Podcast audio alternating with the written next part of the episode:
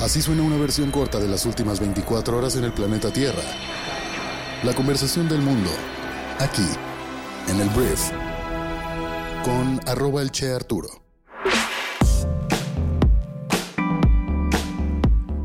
Hola, muy buenos días, bienvenidos a esto que es el Brief para este martes 9 de febrero. Yo soy Arturo Salazar, uno de los fundadores de Briefy, y vamos a comenzar con el resumen de las noticias más importantes para el día de hoy.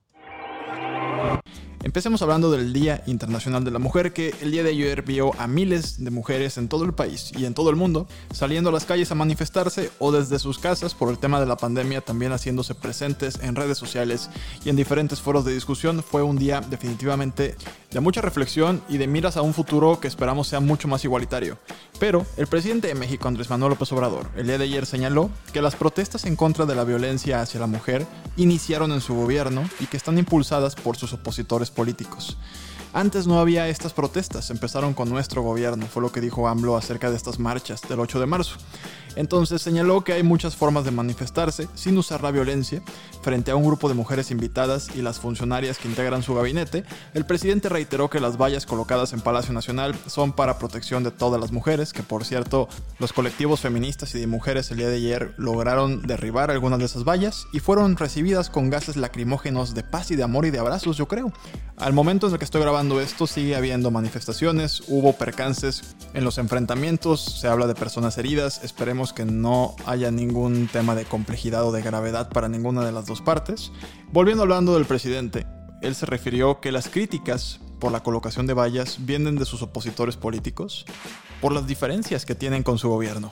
Agregó que sus opositores han manipulado el movimiento feminista y cuestionó por qué en administraciones anteriores, tanto políticos como algunos medios de comunicación no hablaban de la violencia contra la mujer. Eso es lo que tenemos en la presidencia de México. Y bueno, al final Andrés Manuel López Obrador le pidió a una serie de mujeres que estaban ahí en la conferencia, que eran funcionarias y todo esto, que pasaran y se tomaran una foto con él para conmemorar este Día Internacional de la Mujer.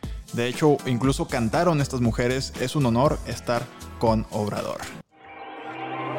Hablemos de un programa insignia del gobierno federal que se llama Sembrando Vida. Es un programa en el cual se le está pagando 4.500 pesos al mes a más de 400.000 personas en el sur del país por reforestar áreas de selva en el sur, ¿no? El objetivo del gobierno es que tengamos pues una reforestación primero y también pues generar empleo para que haya personas ganando dinero por reforestar. Suena muy poético, suena muy bonito.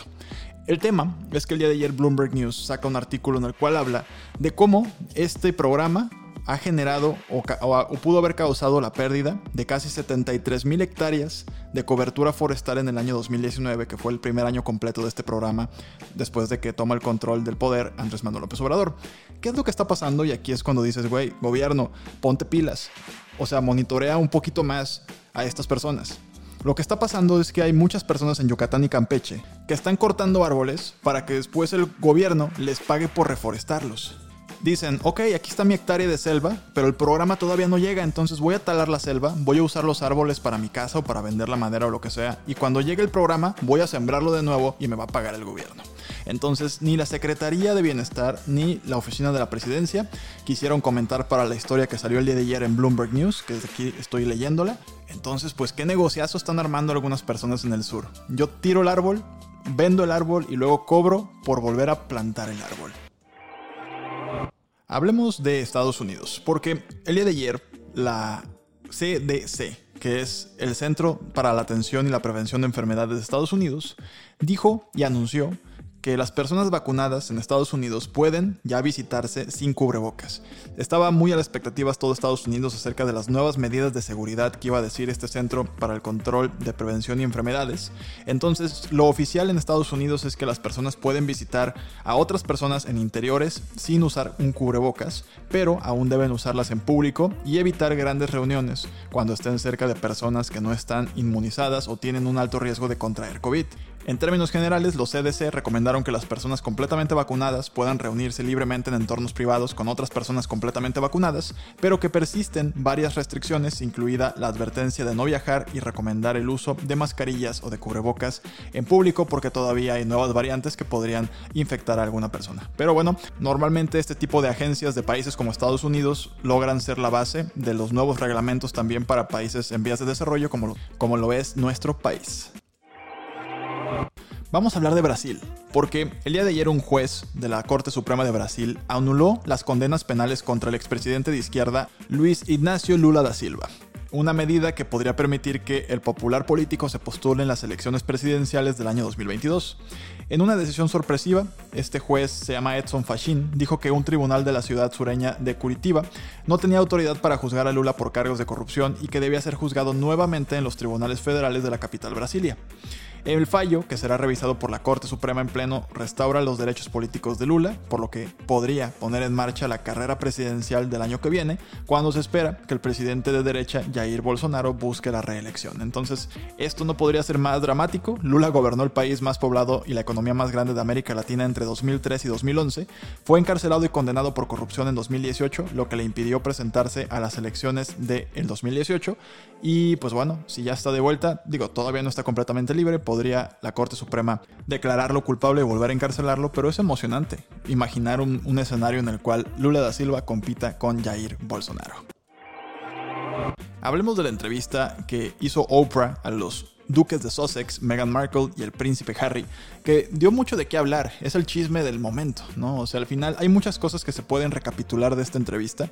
Básicamente lo que nos dicen Meghan y Harry es que estaban viviendo un infierno, totalmente un infierno, que esta Meghan Markle y, tuvo pensamientos suicidas, tuvo una crisis de salud mental bastante grave, Hubo también ahí un, tema de racismo en la realeza británica, en la que al parecer la familia real británica estaba preocupada por lo obscura que sería la piel de su primer hijo, Archie, Archie el hijo de Meghan y de Harry, de cómo le retiraron la seguridad privada a la familia una vez que anunciaron que iban a separarse de la corona. Entonces, falta esperar la respuesta de la corona británica, pero tanto Harry como Meghan se decían atrapados en la corona británica, atrapados. Entonces, bueno, no cabe duda que existen las jaulas de oro. Hablemos de Afganistán y de Estados Unidos porque el gobierno afgano rechazó este lunes la propuesta hecha en una carta por el jefe de la diplomacia estadounidense Anthony Blinken para acelerar las negociaciones de paz con los talibanes estancadas desde hace semanas y que incluirían un acuerdo negociado y un alto al fuego. Lo que dijo el vicepresidente afgano Amural Saleh es que nuestra pobreza y dependencia del mundo exterior no significan que debamos aceptar peticiones ilegítimas. Saleh reconoció que la relación de Kabul con el mundo occidental y los Estados Unidos es fundamental y se basa en intereses mutuos, pero afirmó que, aunque las potencias extranjeras son libres de decidir sobre su presencia militar en Afganistán, no lo son sobre el destino de la nación asiática. Entonces, con esto Afganistán rechaza la hoja de ruta propuesta por Estados Unidos, pero lo hizo con, creo yo, con mucha elegancia, o sea, reconociendo con humildad, pero al mismo tiempo firme. Me gustó, bien hecho Afganistán. Hablemos de negocios y vamos a hablar de la nueva Homer que ya va a ser completamente eléctrica y que va a salir en abril ya viene en camino. General Motors anunció después de una larga espera que va a revelar la versión SUV de su nuevo Homer completamente eléctrico el próximo mes de abril. El pasado mes de octubre del año 2020, la compañía anunció una versión de tipo pickup de Homer eléctrico. Sin embargo, los fanáticos de la enorme camioneta se quedaron a la espera de una versión más clásica del nuevo Homer. Entonces, eh, originalmente la Homer dejó de producirse en el año 2010, pero la compañía está intentando traerla de vuelta pero pues ahora con un tema de dejar el motor de combustión y ahora irse completamente eléctrico con un diseño modernizado que mantiene la esencia del Homer que tantos conocen. Entonces, en el caso de la versión pickup, General Motors anunció que tiene un rango de unos 560 kilómetros con una carga completa de la batería. Por ahora, la compañía no ha anunciado detalles del modelo de SUV ni cuándo entrará en producción, pero si eres un fanático de las Homers, si vives en Culiacán, me cuentan que hay muchas Homers por allá, entonces ahora podrá haber más Homers, pero en una versión completamente eléctrica. Y bueno, esta fue la conversación del mundo para este martes. Por favor suscríbete a Briefy. Es la primera plataforma que permite a las y los profesionistas absorber un resumen de los mejores medios, revistas y libros del mundo en solo 15 minutos al día. De entrada puedes escuchar la segunda parte de este programa que se llama Cashink, que es un programa especializado en finanzas y negocios, entonces eso y muchas cosas más. Solo tienes que entrar a briefy.com y a la hora de suscribirte se te va a dar un mes de prueba automáticamente se te da. Entonces, una vez más, gracias por estar aquí. Espero que tengas un excelente martes y nos escuchamos en la próxima edición de esto que es el brief. Yo soy Arturo. Adiós.